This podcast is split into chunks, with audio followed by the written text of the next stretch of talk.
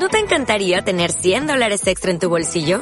Haz que un experto bilingüe de TurboTax declare tus impuestos para el 31 de marzo y obtén 100 dólares de vuelta al instante. Porque no importa cuáles hayan sido tus logros del año pasado, TurboTax hace que cuenten. Obtén 100 dólares de vuelta y tus impuestos con 100% de precisión. Solo con Intuit TurboTax.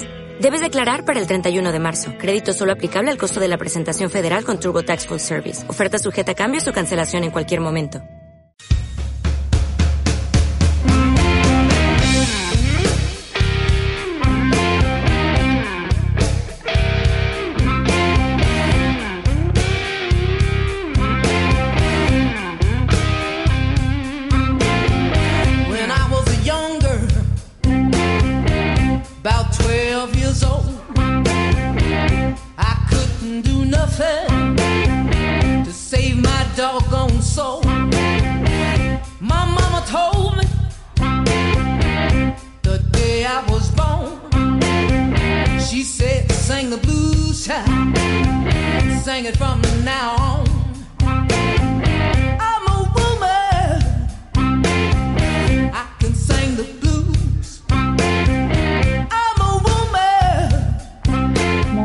Estamos aquí en este lunes en la pregunta sin fin a tres minutos de la una de la tarde. Está pesado en la ciudad de Buenos Aires, mucho sol y humedad. Ay, a ver cuánto de temperatura en este momento, se los digo. Hay 21 grados de temperatura. No, parecía más, pero el sol transforma esa temperatura, no, en similar. 21 grados de temperatura, pesadito. Cuesta arrancar el lunes, pero aquí estamos para eh, romper la inercia del fin de semana largo. Temas económicos, por supuesto, y temas judiciales. Los judiciales que le interesan particularmente a la vicepresidenta de la Nación. Sabemos que la vicepresidenta Cristina Kirchner tuitea estratégicamente, interviene estratégicamente en la conversación pública a través de discursos resonantes, como fue el del Eurolat, que produjo tanta polémica eh, por politizar un ámbito parlamentario eh, bicontinental. Por otro lado, eh, interviene con cartas o interviene con tweets. El tweet de estas horas es el que tiene que ver con el problema del Consejo de la Magistratura, la llegada a la presidencia del Consejo del presidente de la Corte, Rosati, y la idea de que comparte de alguna manera la vicepresidenta de, con Javier Milei de una casta que no habla de estas cuestiones que evita pronunciarse sobre, sobre estas cuestiones, casta política, casta judicial, según que eh, dirigente político analice el despegue de la dirigencia respecto de la sociedad. Vamos a analizar ese tema hoy claramente y el otro tema es el económico, ¿no? Con la inflación que se conoció la semana pasada, las eh, expectativas de que el presidente Alberto Fernández produjera cambios de gabinete. Eso finalmente no ha sucedido, pero se conocerán medidas, todo parece indicar esta tarde, que serán anunciadas por el ministro de Economía, Martín Guzmán, antes de viajar a la reunión del Fondo Monetario Internacional en Washington. Se esperan esos anuncios. ¿Y cuál es la salida de esta crisis? Una crisis que muchos dicen el gobierno no va a poder campear, durante este año y pico que quedan hasta las próximas elecciones presidenciales, si hay que esperar hasta el recambio político, ¿qué va a pasar con la Argentina en estos meses? Martín Redrado, que fue presidente del Banco Central durante el gobierno kirchnerista, las primeras etapas del gobierno kirchnerista, se expresó en relación a las posibles soluciones para el problema de la, de la inflación en Radio Mitre. Lo escuchamos. El tema es cómo plantear una solución hacia adelante y a mi juicio la solución pasa por, tres eh, ejes fundamentales. Argentina necesita leyes que le den certidumbre más allá de este gobierno y por eso hay que plantearlas eh, desde el Congreso con mayorías especiales, con apoyo de oficialismo y oposición. Y a mi juicio deberíamos tener tres leyes para anclar y para cambiar esta expectativa inflacionaria. La primera es una ley que cambie la carta orgánica del Banco Central y reduzca a la mitad las posibilidades de emisión monetaria. La segunda, Eduardo, es una ley de desindexación del gasto público que marque un sendero, mojones de aquí a, cinco años con mojones específicos trimestre por trimestre. Y la tercera es una idea que tomé de el acuerdo que hizo Israel en su momento para poder bajar la inflación en un acuerdo heterodoxo, que es darle un marco legal a acuerdos de precios y salarios en la medida que estén dadas las dos condiciones anteriores de una política fiscal y monetaria certera. A mi juicio, con este tipo de medidas, que reitero, las pongo aquí con usted para, para el debate, ¿no? Pero estos son el tipo de medidas que Argentina necesita, si no vamos a seguir a los tumbos con la inflación. Bueno, escuchábamos allí a Martín Redrado, que además eh, es importante lo que acaba de decir, es significativo porque reconoció que mantiene reuniones con eh, la vicepresidenta. Y acá se dispara un importante interrogante que vamos a analizar hoy con un economista que explica muy claramente las cuestiones, que es cómo una gestión de gobierno, por lo menos parte de esa gestión sobre todo, pero toda la gestión, pero muy especialmente el cristinismo dentro del kirchnerismo, dentro del Frente de Todos, sostiene una mirada, una mirada conceptual sobre la economía que, que no vea la emisión monetaria desde el Banco Central como un problema. Entonces, una de las primeras cuestiones que está planteando Martín Redrado es reducir a la mitad las posibilidades de emisión monetaria, según afirmaban estas declaraciones en Radio Mitre, eh, a partir de una reforma de la Carta Orgánica del Banco Central.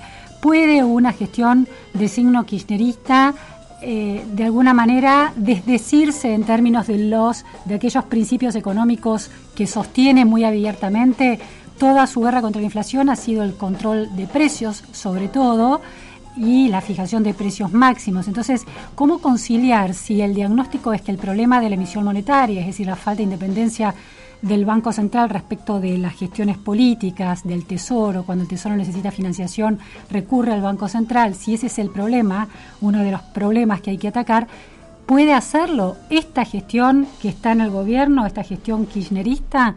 ¿Tiene capacidad no solo técnica, sino política y no ya solo en el sentido de el poder suficiente, el liderazgo suficiente. Pongamos, supongamos que efectivamente la vicepresidenta Cristina Fernández de Kirchner eh, acepta y los economistas que, que, pertenecen a su círculo de mayor confianza aceptan que reconocen que el problema de la emisión monetaria es un problema central en la, como causa de la inflación, aún reconociendo una multicausalidad, ese es el problema eje y sobre todo en la Argentina, si ese es el problema eje, ¿Cómo puede mm, eh, conciliar con las políticas que han llevado adelante y con un discurso que ha visto siempre la, emisión monetaria como una manera de insuflar eh, recursos en fiscales, en la calle y a partir de eso eh, alentar el consumo pensado casi como un derecho. Entonces, ese es uno de los temas que vamos a hablar en minutos.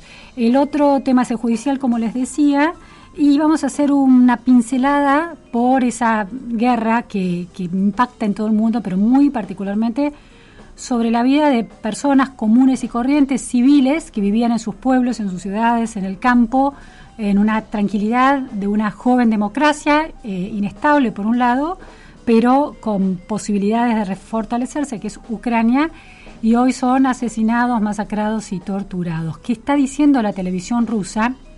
En este momento sobre la guerra. Vamos a pasar por, esa, por, esa, por esos senderos. Aquellos eh, oyentes que se quieren comunicar con la pregunta sin fin lo pueden hacer por WhatsApp al 11 21 87 1067 y pueden seguirnos también por las redes en eh, f, arroba FM Millennium y arroba Vázquez Luciana. Bueno, vamos al primero de nuestros temas, este tema económico que nos aprieta. Prioridad uno de los argentinos, preocupación número uno, la inflación. Estamos en comunicación telefónica con Claudio Suchovicki. Hola Claudio, muchísimas gracias por estar en la pregunta sin fin. Hola. Hola Claudio, ¿ahí me escuchás? Ahora sí. Perfecto, Claudio, muchas gracias por estar en esta en este mediodía tardecita. Claudio, eh, recién escuchábamos al aire las declaraciones que hizo Martín Redrado en Radio Mitre en torno a lo que él cree que podría ser una salida de esta crisis de la inflación y hablaba de, no sé si lo pudiste escuchar, eh, si querés lo compartimos de vuelta, hablaba de tres leyes que había que, que había que llevar adelante, implementar, aprobar e implementar para poder salir de la inflación. ¿Te parece que lo escuchemos?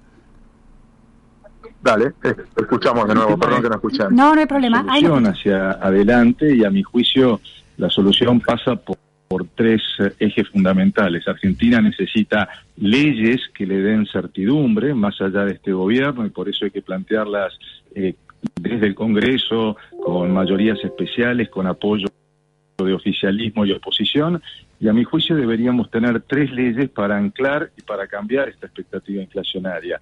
La primera es una ley que cambie la carta orgánica del Banco Central y reduzca a la mitad las posibilidades de emisión monetaria.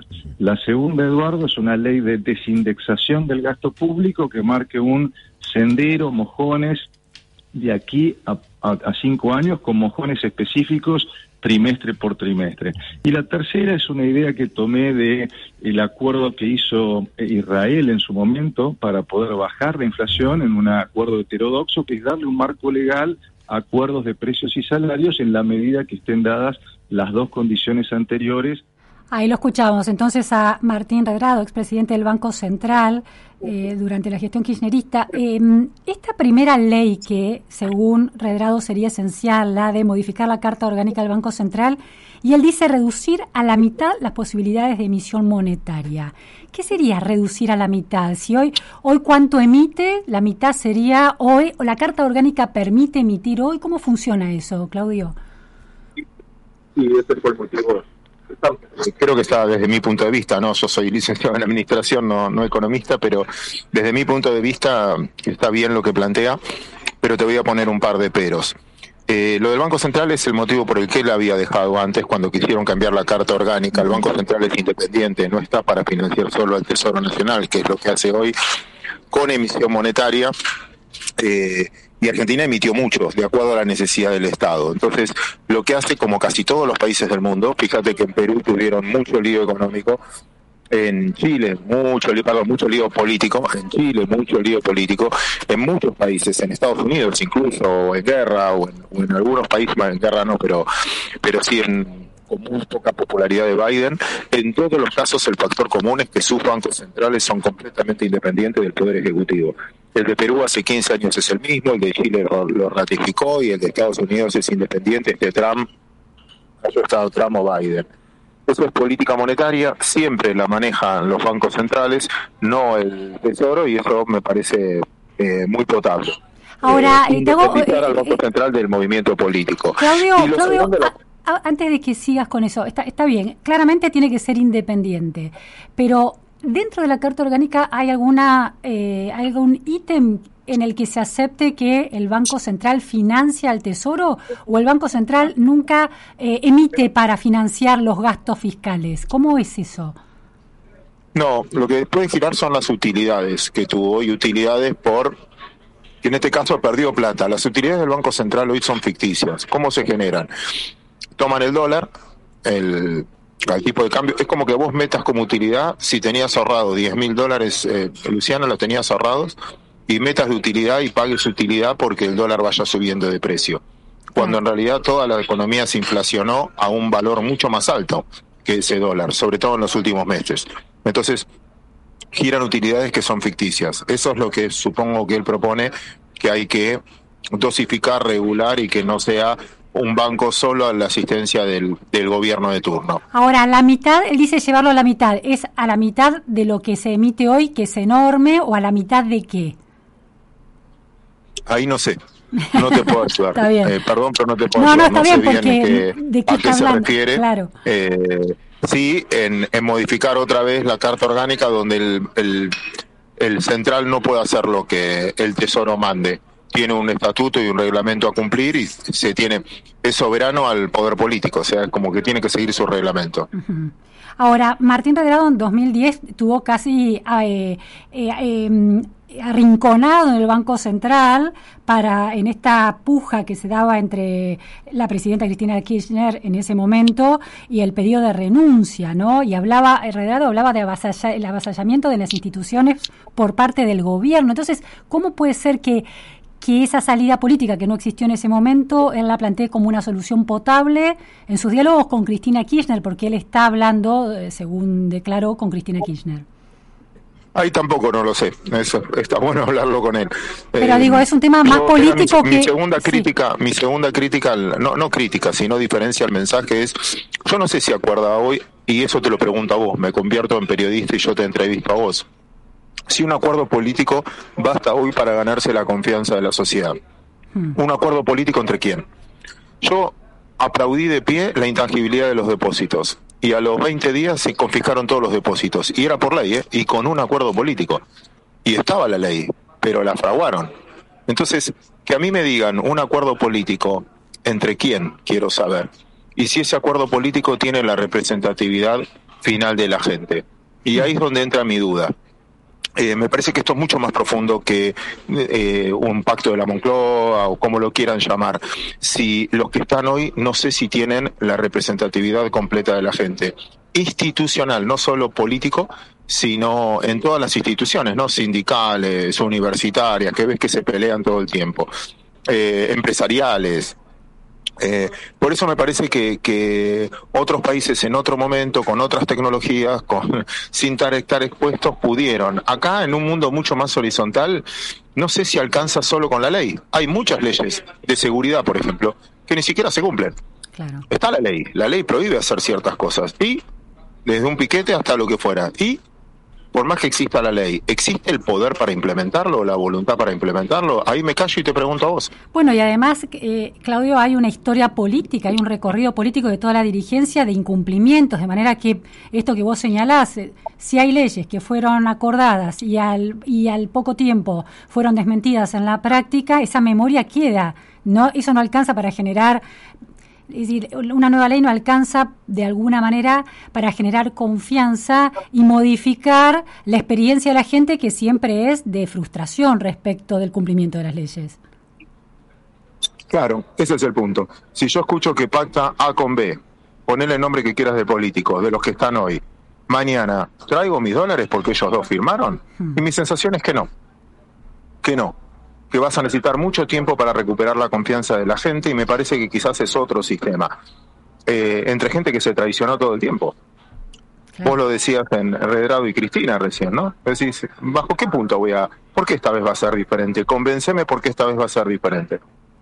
Pero tengo otra pregunta, entonces, ¿puede ser que sea necesario esta reforma de la Carta Orgánica y una ley que la reforme y lo que va a, y lo que lo que va a pasar de ahí es que va a haber que esperar que ese efecto, que la gente vuelva a creer, los inversores vuelvan a creer? Para mí sí. Al menos no sé, yo no represento a la gente, pero te hablo en primera persona. Yo soy de los que se equivocó, primero por haber confundido lo que quiero que pase con lo que puede pasar. Segundo, por me adelanté mucho en la confianza.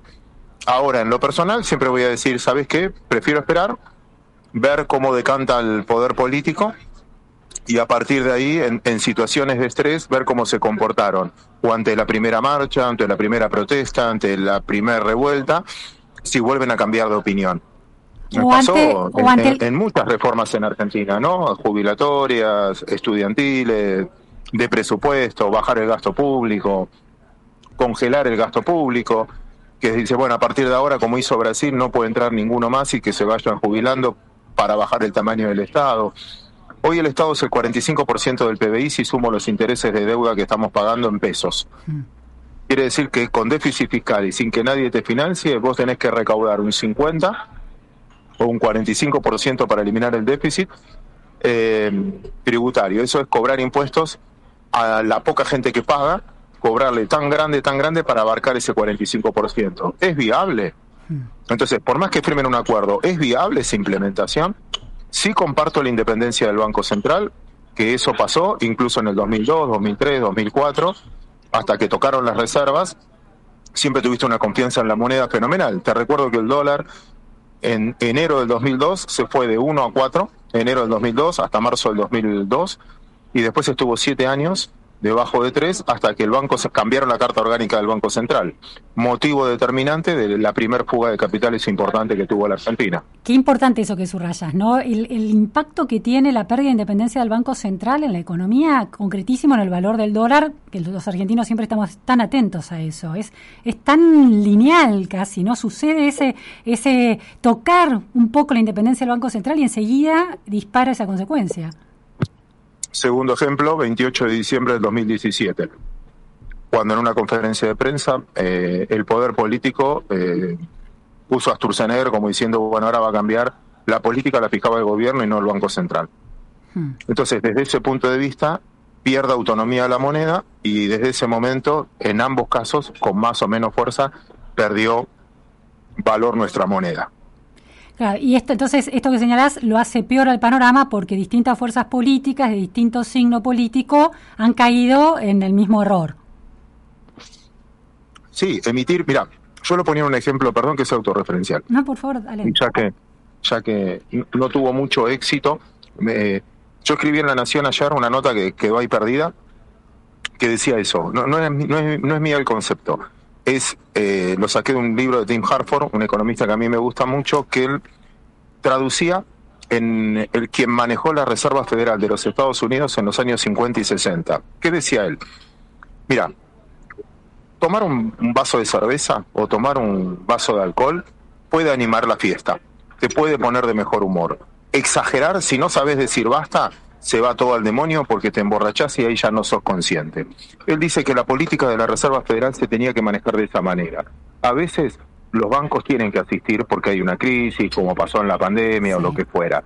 Ahora, si no sabe lo que decía el presidente de la Reserva Federal de los Estados Unidos, que manejó la reserva en el 50 y en el 60, dijo, si no sé sacar la ponchera a tiempo, se me van a emborrachar y esto va a ser incontrolable que fue la inflación que tuvo en los Estados Unidos en los años 80, que llegó al 12% en ese caso, y el riesgo que corres ahora lo mismo. Aprendamos de los países estos exitosos, y si vos exagerás en el proceso qué es lo que le gusta al político, ¿qué hace un político últimamente en Argentina? Distribuye la guita de otros. No hay nada más divertido que distribuir la guita de otros. Y si no la tengo, ¿qué hace? Ahí la fabrica, emitiendo. Total, ¿quién paga el costo? Hmm. Y la gente sin darse cuenta y en el tiempo.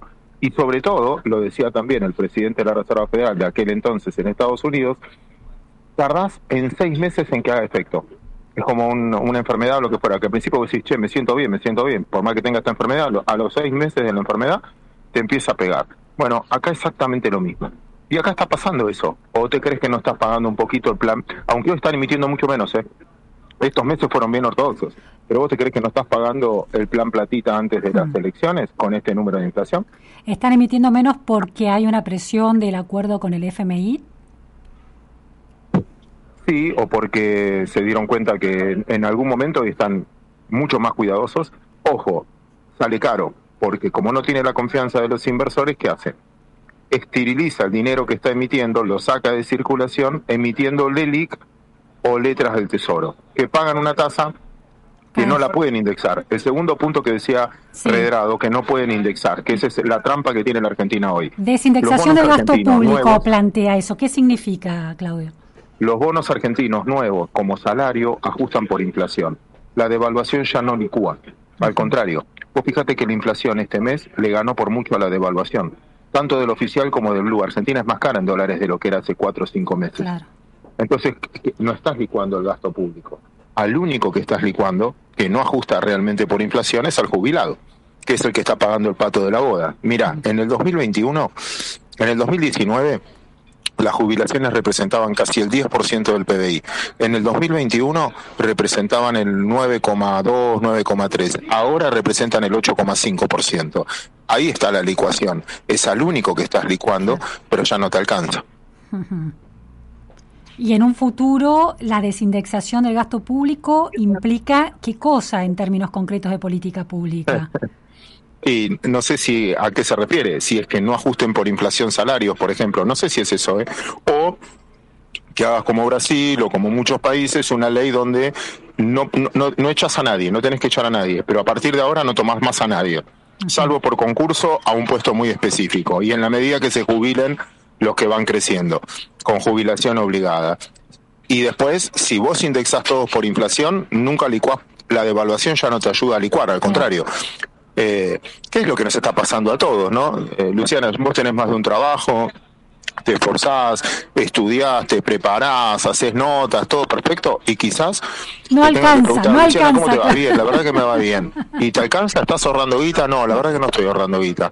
Sí, pero en tu mejor momento no estás ahorrando guita. ¿Qué te queda para los años más bueno, a vos te falta mucho, pero Por para cuando seas más- mucho más grande, ¿qué te, ¿qué te espera? Y bueno, eso es un poco lo que nos pasa a todos, Claro. o no, o me equivoco. No, por supuesto, sí, clarísimo. Sí, es muy desesperante eso también para una sociedad, ¿no? No encontrar la salida y cualquier puerta con- co- eh, lleva, conduce a un callejón sin salida. Por eso eh, escribía también en ese artículo, el problema no es el presente, ni de lo que estamos hablando. El problema son las pocas expectativas de cambio. Hmm. Es un tema anímico, mucho más fuerte que político. Esto no lo cambias, el estado de ánimo, la confianza no lo cambias con una ley. Lo cambias con el accionar de la gente durante mucho tiempo y la sociedad. Ahora, yo veo un final feliz en todo esto. Yo creo que no vivimos lo peor por todo lo que estamos hablando, sobre todo por la desesperanza. Pero después, yo cito, no sé, yo leí la frase nada más, no sé si es verdad, la escribió es falsa, lo que fuera, pero me gustó.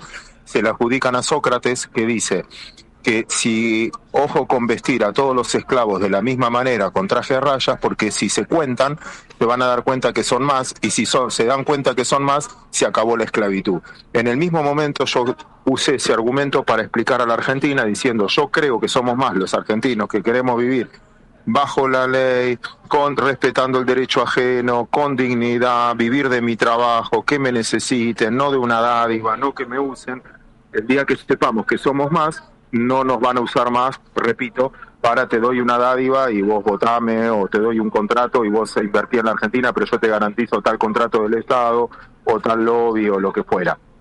Sí, Por ahí eso, está el dilema. En al ta- final de esto vamos a reaccionar, pero en el corto plazo, para mí es son declamaciones de gente, de un montón de personas que ya acordaron y se traicionaron 80 mil veces. Claro. A mí no me dan ganas.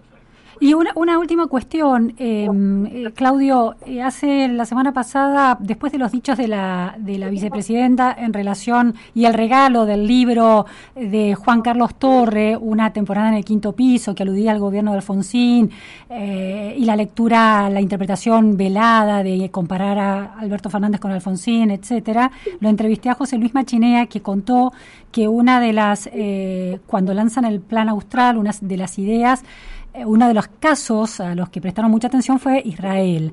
Eh, Redrado habla de la inspiración en Israel, dice una idea que tomé del acuerdo que hizo Israel para bajar la inflación y habla de un marco legal de acuerdo de precios y salarios en la medida en que estén dadas las dos otras leyes.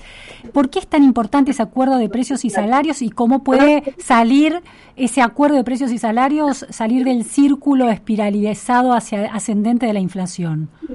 Por eso está muy bien, por eso es un acuerdo mucho más profundo que es de la sociedad. Y el político emerge de ahí, de esa sociedad. Ese- eso significa el acuerdo, de decir, bueno, ¿cómo cortamos con estas expectativas? ¿Cómo nos ponemos de acuerdo en tratar de mantener las variables? Vos no me presionás, yo no te presiono y tratamos de mantener las variables, invertir en Argentina, creemos en... la- Bueno, todo eso es un acuerdo, te repito, mucho más profundo. Pero yo no sé si somos tan comparables como lo que hizo Portugal, porque finalmente ellos pertenecen a la comunidad europea y tenían el Banco Central Europeo de Israel, pone el caso de Y Israel. no sé si es tan comparable con Israel Ah. desde el punto de vista de la idiosincrasia de su sociedad, ¿no? Una sociedad distinta, que vive en guerra, que viven juntos porque si no, eh, espalda con espalda porque el enemigo de afuera o, o- o- yo ahí no sé si es tan comparable. Eh, creo que tenemos que encontrar ese modelo nuestro, entendiendo nuestras limitaciones, entendiendo que el 50% de la economía argentina es informal, el 50% de nuestra economía es informal, y cómo haces para meterlos dentro del sistema, porque si no es muy injusto esto. Los pocos que pagan, pagan cada vez más y cada vez más los tientan a salir afuera del sistema, por eso crece la informalidad en Argentina pero me parece que a veces son declarativas, no, vamos a hacer lo que hizo tal país, bueno, pero nosotros culturalmente también somos distintos, ¿no? Y hay que respetar eso. Ahora, Claudio, última cuestión es, ¿cuáles son las medidas que crees que ahora, en, en estos meses, de acá a fin de año, pueden contribuir a, bueno, empezar a encontrar una luz de esperanza al final del túnel? Yo en lo personal lo tengo por lo que te decía antes, pero no son económicas. No son económicas. El problema de la Argentina no es tanto la inflación, la, esa es la consecuencia.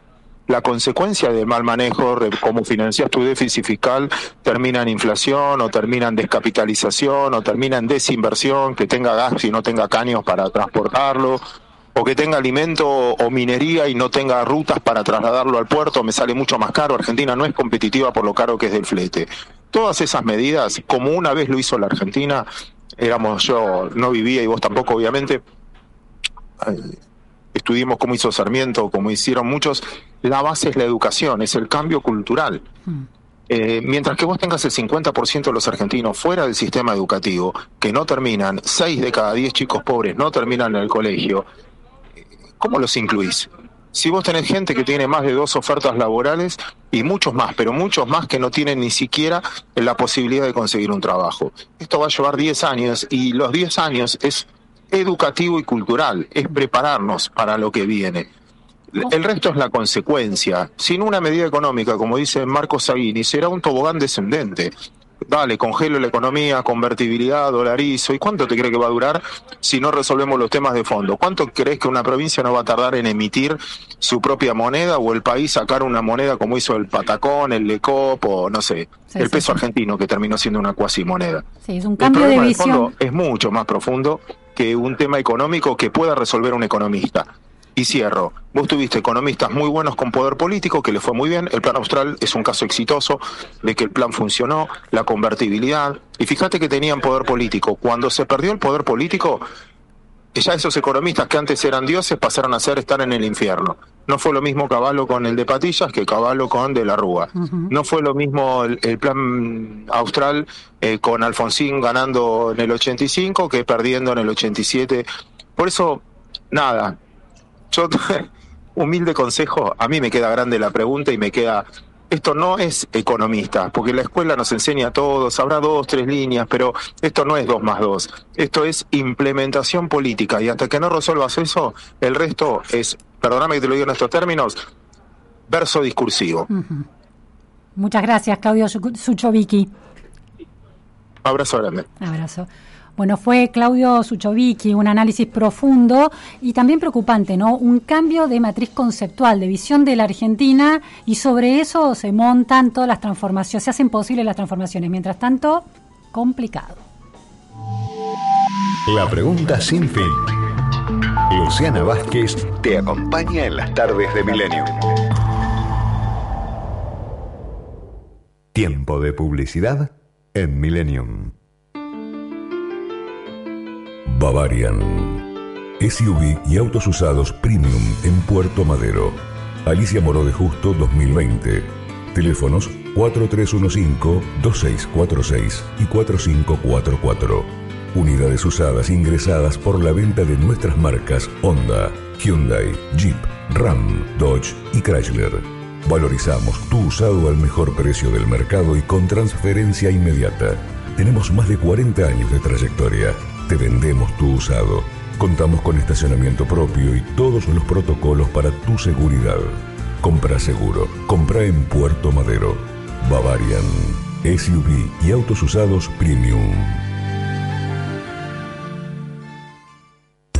Escucha Millennium en tu teléfono con nuestra nueva app. Nuestra nueva app. Podés escribirnos en vivo y estar más conectado. Estar más conectado. Con todos los programas de tu radio. De tu radio.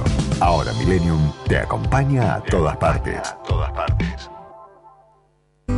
La magia de este planeta está contenida en el agua. Hidratate. Tu cuerpo te lo pide. Agua mineral Antártica. Marolio le da sabor a tu vida. Marolio está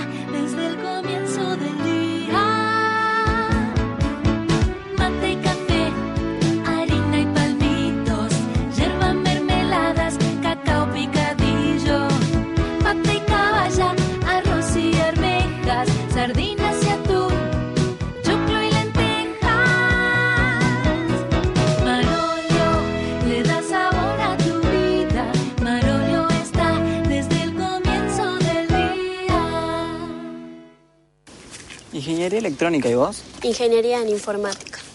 Ah, eso es de programación, ¿no? programación y un montón de cosas más. Bueno, entonces estaría bueno que te programes una alarma porque ya estamos bastante tarde. Metele. Con el programa Becas Progresar, este año, la bandera de la educación va a izarse más alto que nunca. La educación, nuestra bandera. Ministerio de Educación. Argentina Presidencia. Fin de espacio publicitario. Desde la ciudad de Buenos Aires, en el 106, 7, 7, transmite Millennium. Entre la realidad y el deseo.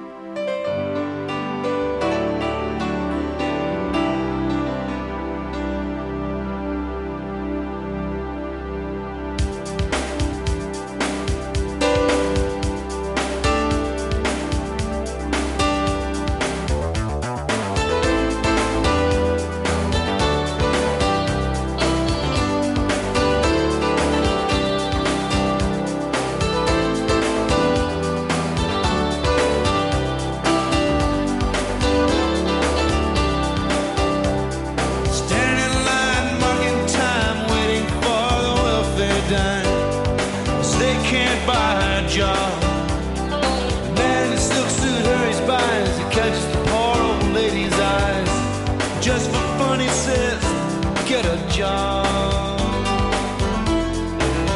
That's just the way it is. Some things will never change. That's just the way it is. Ah, but don't you believe that?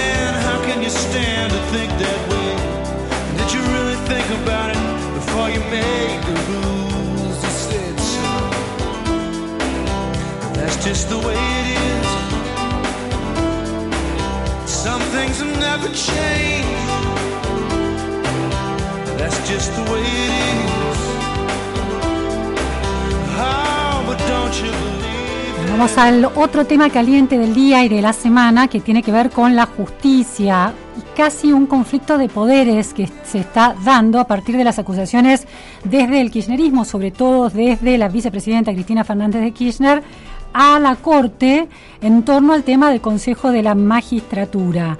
Lo escuchamos al ministro de Justicia, Martín Soria, con declaraciones sobre este tema.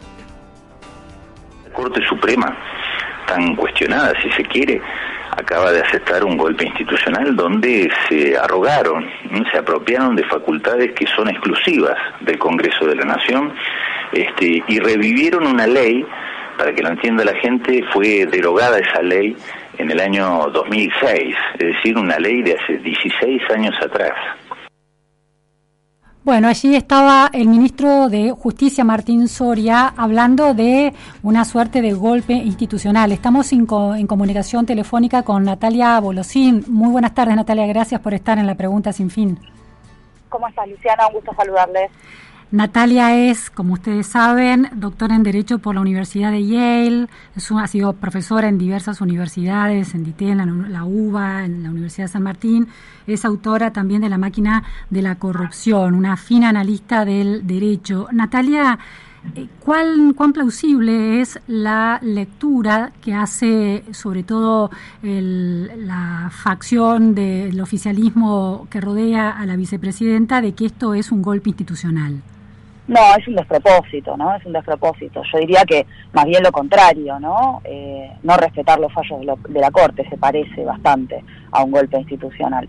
eh, y quiero decir, aún los fallos de la Corte que no nos gusten, ¿no? O sea, yo no, no, no, no digamos, de hecho públicamente no asumí ninguna posición en torno al fallo de la Corte, puede gustarme más o menos, la decisión que tomó la Corte en diciembre del año pasado en relación a la reforma kirchnerista de 2006 sobre el Consejo, pero es un fallo de la Corte, ¿no? Y, les guste o no, lo van a tener que, que respetar. No hay, no hay mucha más posibilidad en todo caso, la alternativa que tenía el oficialismo la tuvo durante seis meses sobre la mesa, que era sentarse a negociar con la oposición una nueva ley, si es que no le gustaba la alternativa, que estaba clara desde el fallo del 16 de diciembre de 2021, que era que, volviera a entrar en funciones la vieja ley del año 98. Si eso no le gustaba, bueno, tuvo seis meses para, para negociar una norma nueva, no lo hizo, las consecuencias son estas.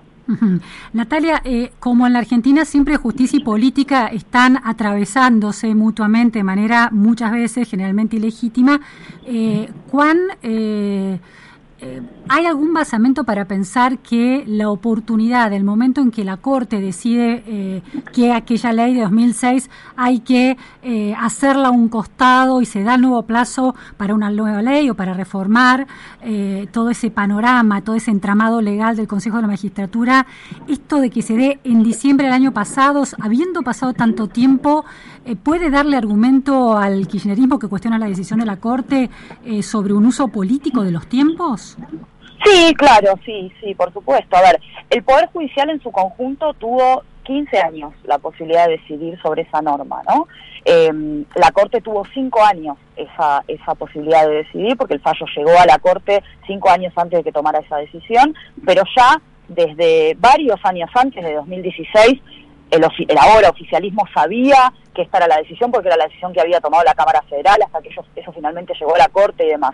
Ahora sí, la pregunta es, ¿por qué al Poder Judicial y en particular a la Corte le tomó cinco años, pero al Poder Judicial le tomó 16 años mm. tomar una decisión sobre aquella norma de 2006, digamos, ¿por qué no antes? ¿Por qué no durante el gobierno de Mauricio Macri, por ejemplo? ¿no? O sea, ¿qué cambió? ¿Qué pasó? Si la posibilidad de decidir la tenían en el momento en el que el procurador presentó su dictamen. Entonces, sí, claro, a ver, hay, hay posibilidades de, de, de, que haya suspicacias en torno a los tiempos. Siempre hay suspicacias en torno a los tiempos en los que los jueces en general y la Corte Suprema en particular sobre todo la Corte Suprema toma decisiones. Pero bueno, de nuevo, ¿no? Estas son cuestiones en todo caso que tendrá que pensar la política cuando designa jueces y juezas de la Corte, cuando les da su, su, su aprobación en el Senado, como lo hizo en su momento el Frente para la Victoria con Rosati y con Rosenkrantz, o para pedirle un juicio político si consideran que hay mal desempeño de sus funciones o que hay comisión de un delito o lo que fuere. Ahora, entre tanto, los fallos de la Corte los van a tener que respetar. Claro, lo que vos distinguís es, puede haber suspicacias, pero esas suspicacias hay que conducirlas institucionalmente. Y mientras tanto este fallo tal como fue dado es completamente legal y debe ser obedecido. A ver, la verdad es que no solo el gobierno de Cambiemos gobernó, digamos, con un Consejo de la Magistratura inconstitucional, gobernaron todos los gobiernos desde 2006 en adelante hasta 2021, durante 16 años, gobernaron con un Consejo de la Magistratura que era claramente y ya era entonces inconstitucional. Entonces, la posibilidad la tuvieron gobiernos de todos los colores. Yo lo que decía en estos días es, al revés, tendrían que agradecer a la Corte que se tomó tanto tiempo, ¿no?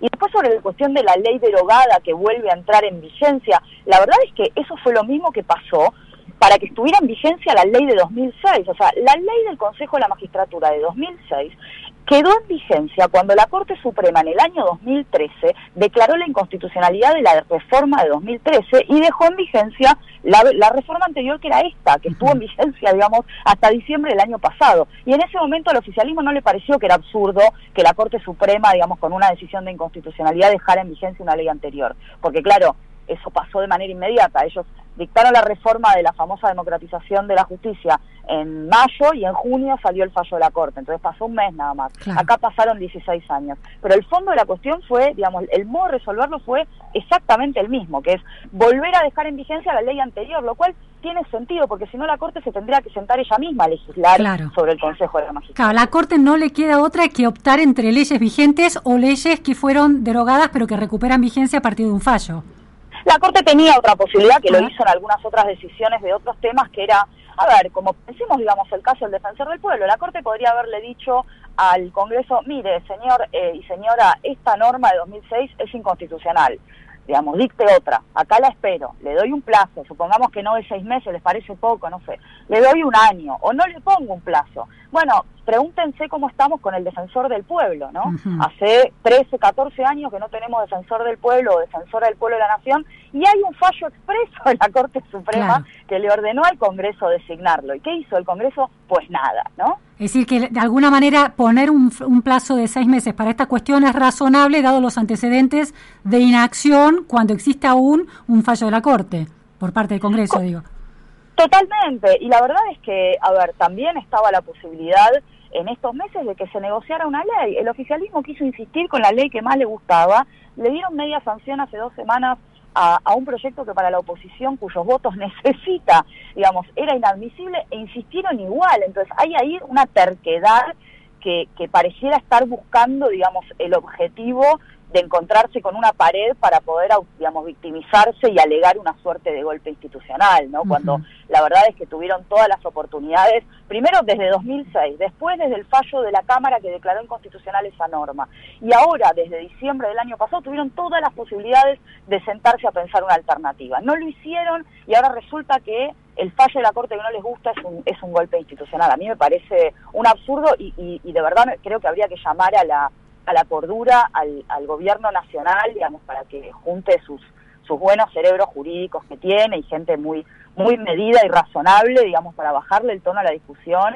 y ponerse a buscar una salida institucional que es ni más ni menos que una nueva norma. ¿Hay algún basamento legal para eh, que pueda sostener el kirchnerismo eh, para eh, la idea de golpe institucional o conflicto de poderes? ¿Hay algo de lo que se pueda agarrar para sostener semejante idea? A ver, el, digamos, el conflicto de poderes existe, esto está claro, ¿no? O sea, cuando cuando salió, de hecho, el la Corte, lo que hizo el kirchnerismo fue salir a la calle a pedirle la cabeza y la renuncia a los jueces de la Corte. Entonces, digamos, un conflicto hay. Ahora, eh, los conflictos eh, entre las instituciones, que los hay en todos los países del mundo, y esto es razonable y esperable que ocurra, se resuelven en el marco de las instituciones, ¿no? Eh, eso puede implicar cierto diálogo, entonces, diálogo quiero decir un diálogo institucional, la Corte saca un fallo, diciendo tu norma, tu ley es inconstitucional y el Congreso le contesta con otra norma que puede incluso ser similar a la que fue declarada inconstitucional y eso abrirá las puertas a una nueva discusión en los tribunales.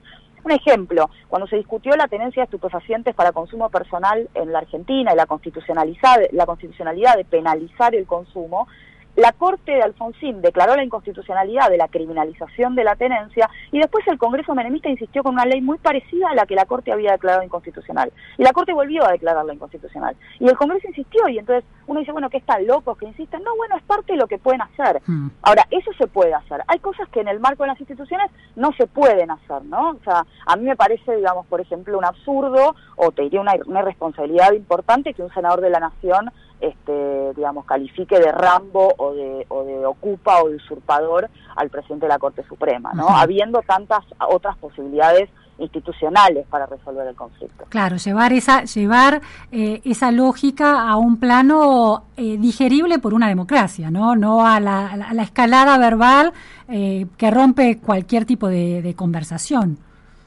Totalmente, y sobre todo cuando, digamos, los problemas que, que, tienen frente a sí los argentinos y las argentinas son tan, tan, tan acuciantes y, digamos, tan preocupantes, incluso en relación con el Poder Judicial, digamos. El mal funcionamiento del Poder Judicial es uno de los principales problemas de la Argentina, eh, digamos, y los ciudadanos y las ciudadanas que llevan sus casos ante la justicia y que están esperando una respuesta, no, miran a la política eh, tratarse con tratarse de esta manera, digamos, con este desprecio, como si estuviéramos ante una guerra, cuando la verdad es que los hemos elegido a los políticos y ellos han elegido a los jueces y a las juezas para tomar decisiones, digamos, en, en, beneficio de la ciudadanía y para, digamos, ponerse de acuerdo en el marco de, lo que la Constitución prevé. En este caso, el, el, principal o el máximo tribunal del país tomó una decisión, a un sector de la política no le gusta, está muy bien, está en todo su derecho de criticarlo, de intentar darlo vuelta, pero siempre en el marco, me parece, de, de, las instituciones. En este caso, la salida es una nueva ley. Y lamentablemente, el oficialismo no tiene todos los votos que querría tener para hacer lo que quiere. Bueno,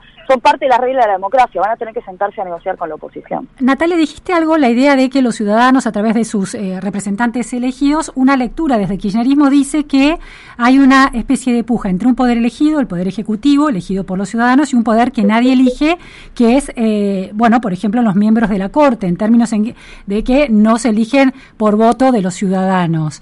Em, la, la acentuado en el caso de Rosati y de Rosenkrantz por aquel famoso decreto inicial del presidente Macri, que refrendado luego por el Congreso. Em, es, esa lectura es discutible en la medida en que es una en definitiva la Corte es elegida de manera indirecta por los ciudadanos vía sus representantes.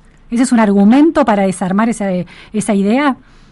No, a ver, esto es algo que el kirchnerismo viene planteando desde hace tiempo, ¿no? De hecho, ya lo planteó en su momento con la reforma de la que hablábamos hace un ratito, la de 2013, la famosa democratización de la justicia, esta idea de la elección popular de los representantes de los jueces y los abogados en el Consejo, o esta idea que también en su momento esbozó el kirchnerismo de eh, ir hacia una elección popular de los jueces y las juezas y demás, ¿no?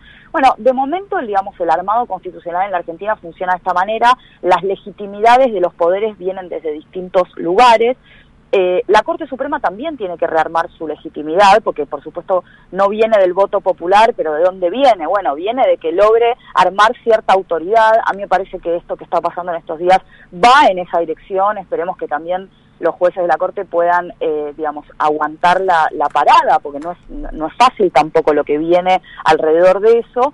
Eh, pero también van a tener que rearmar su, legitimidad en, cuanto a otras decisiones que tomen sobre el fondo de algunas cuestiones. Yo, digamos, por ejemplo, fui muy crítica de la decisión que tomó la Corte en su momento en Muini, al famoso fallo por el que le extendió el beneficio del 2 por 1 a los, a los genocidas, ¿no? Me parece que ahí un, un, un digamos, la Corte cayó en un pozo importante, o las discusiones internas que hubo entre los jueces de la Corte, digo, puntualmente en el caso Rosenkrantz y Lorenzetti, eh, y luego por la presidencia del tribunal, digamos, todo eso le hace muy mal a la Corte. Esperemos que la Corte encuentre un camino, digamos, para rearmar su, su legitimidad de cara a la sociedad.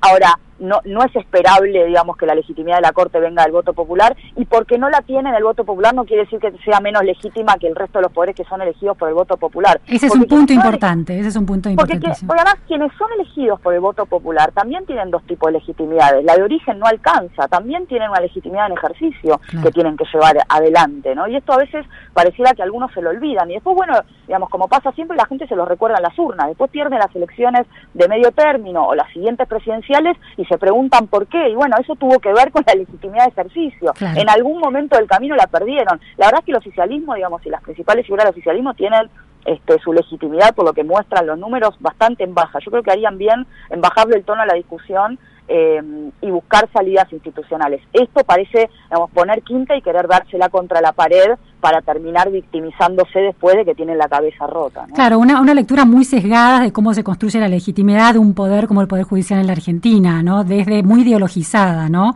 Eh, una cuestión sobre las legitimidades, el kirchnerismo le imputa a Rosati, le recuerda el modo, ese artilugio aceptado dentro del juego de, de, la institución, pero que fue un artilugio eh, muy infrecuente eh, en el momento en que fue nombrado por decreto. Esa, el hecho de que el Congreso refrendara esos nombramientos de Rosenkrantz y de Rosati, también de alguna manera desdice los cuestionamientos o es una manera de eh, desarmar los cuestionamientos que el kirchnerismo le hace a Rosati en relación a su legitimidad de origen? Parcialmente, ¿no? A ver, es cierto que Rosenkrantz y Rosati estaban dispuestos a asumir por decreto sin tener la, la, la aprobación, digamos, de sus pliegos por parte del Senado, digamos.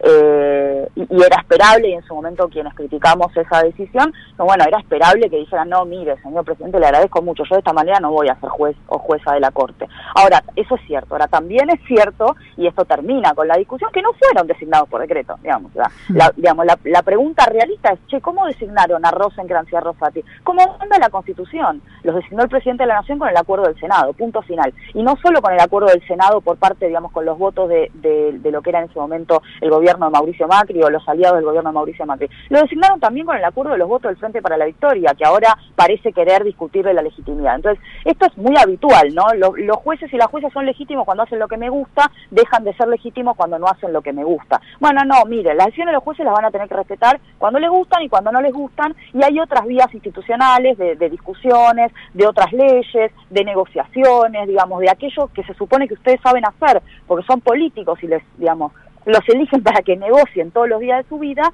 Y bueno, esas son las vías institucionales para lograr digamos, torcer decisiones que no nos gustan. No hay otra manera, por lo menos no en el marco de la Constitución Nacional de este país. Natalia, la última cuestión es las palabras del ministro de Justicia, Martín Soria, sobre golpe institucional, las palabras de la vicepresidenta Cristina Kirchner, que siempre son muy duras, sobre la Corte y sobre el sistema judicial. ¿Eso es una injerencia del Poder Ejecutivo sobre el Poder Judicial en términos institucionales? ¿Qué dice la Constitución? ¿Qué dice la letra de la ley sobre esas injerencias? No, la ley no dice nada y yo en general tengo una mirada muy abierta sobre esto. En su momento cuando el presidente Alberto Fernández criticaba a la Corte Suprema y al Poder Judicial también, ¿no? Se decía, bueno, esto es una interferencia del presidente. No, yo, yo tengo una mirada muy amplia sobre eso. Yo creo que el presidente, la vicepresidenta, el ministro de Justicia, los legisladores pueden y deben opinar sobre el Poder Judicial porque es uno de los principales temas de la Argentina y al revés, necesitamos que opinen, que lo piensen, que lo debatan, que piensen alternativas, que hagan algo para reformarlo porque necesita reformas. Y para ser honesta, que volvamos al Consejo de la Magistratura del 97 o que nos quedemos con el de 2006 o que vayamos a otro distinto pero más o menos parecido, tampoco va a cambiar mucho en torno a los problemas del Poder Judicial que pasan por otro lado, porque además el gran problema del Consejo de la Magistratura es la manipulación político-partidaria de las designaciones y de las amenazas de remoción y esto lamentablemente no va a cambiar eh, eh, con los cambios de la ley. Ahora, una cosa es que critiquen y que debaten, y eso está muy bien, y otra cosa es decirle, digamos, Rambo, payaso o ocupa al presidente de la Corte Suprema. El ministro de Justicia está en todo su derecho, a mí me parece eh, que, que, digamos que no es lo que se espera del ministro de Justicia, que podría ser hipercrítico de la decisión de la Corte sin necesidad de faltarle el respeto a su presidente. Claro, una cosa son las opiniones, otra la calidad de las opiniones, ¿no? Ese es un tema. Y la otra cuestión, desde el Poder Ejecutivo, cuando hay eh, miembros del Poder Ejecutivo, claramente la vicepresidenta eh, Cristina Kirchner, que está atravesando procesos judiciales en instancias y que tiene una serie de recursos presentados ante la Corte en el marco de esos procesos judiciales, ¿qué, ¿cuál debería ser la actitud de un representante de el Poder Ejecutivo de ese nivel, si está atravesando, este, está atravesada por la justicia y por los procesos judiciales ante sus críticas ante la Corte. Sobre la Corte. Bueno, lo que pasa es que este es este esta es la clave de la cuestión, digamos, la discusión de fondo es, a ver, la discusión de fondo más, más concreta de acá a los próximos meses es, digamos, de dónde van a salir los porotos y las negociaciones para designar a los dos reemplazantes de los jueces de la, de la sala que tiene jueces por designar en la Cámara Federal en Comodoro Pi y de los dos o tres jueces que hay por designar jueces de primera instancia federales en Comodoro Pi, que son los que van a resolver cuestiones vinculadas con las causas de corrupción, no solo de, de los exfuncionarios kirchneristas, sino también con causas vinculadas al poder, digamos, funcionarios del gobierno Cambiemos, ¿Y qué va a pasar con los recursos extraordinarios pendientes, los múltiples recursos que tiene pendientes Cristina Fernández de Kirchner y otros de sus exfuncionarios en la Corte Suprema? Si vos me preguntás si en función de esas cuestiones pendientes debieran, digamos, guardar cierta, cierta compostura, bueno, no, no lo sé, creo que, que, la falta de compostura se explica en parte por el interés que tienen en que esas cuestiones se resuelvan a mm. su favor. Yo creo que esto no los está ayudando, pero imagino también que esperan decisiones seguramente desfavorables, anticipan decisiones desfavorables y de ahí viene, digamos, este, esta intentona, digamos, de, de buscar esmerilar la legitimidad de los, de los jueces o buscar, no sé, una renuncia. Digo, se pidió expresamente, la marcha del primero de marzo le pedían la renuncia a los cuatro jueces de la Corte, ¿no? Sí, sí. Muchísimas gracias, Natalia Bolosín, por este análisis tan preciso y en profundidad también. Gracias. Gracias a vos, Luciana. Bueno, fue Natalia Bolosín, doctora en Derecho por la Universidad de Yale, haciendo un análisis exhaustivo de esta puja entre la Corte, el Poder Judicial y el Poder Ejecutivo. Hemos llegado al final de la pregunta sin fin por FM Millennium en la operación técnica Alejandra Lescarboura y en redes y produciendo Melanie Amato. Los espero mañana. Muchas gracias. De lunes a viernes, de 3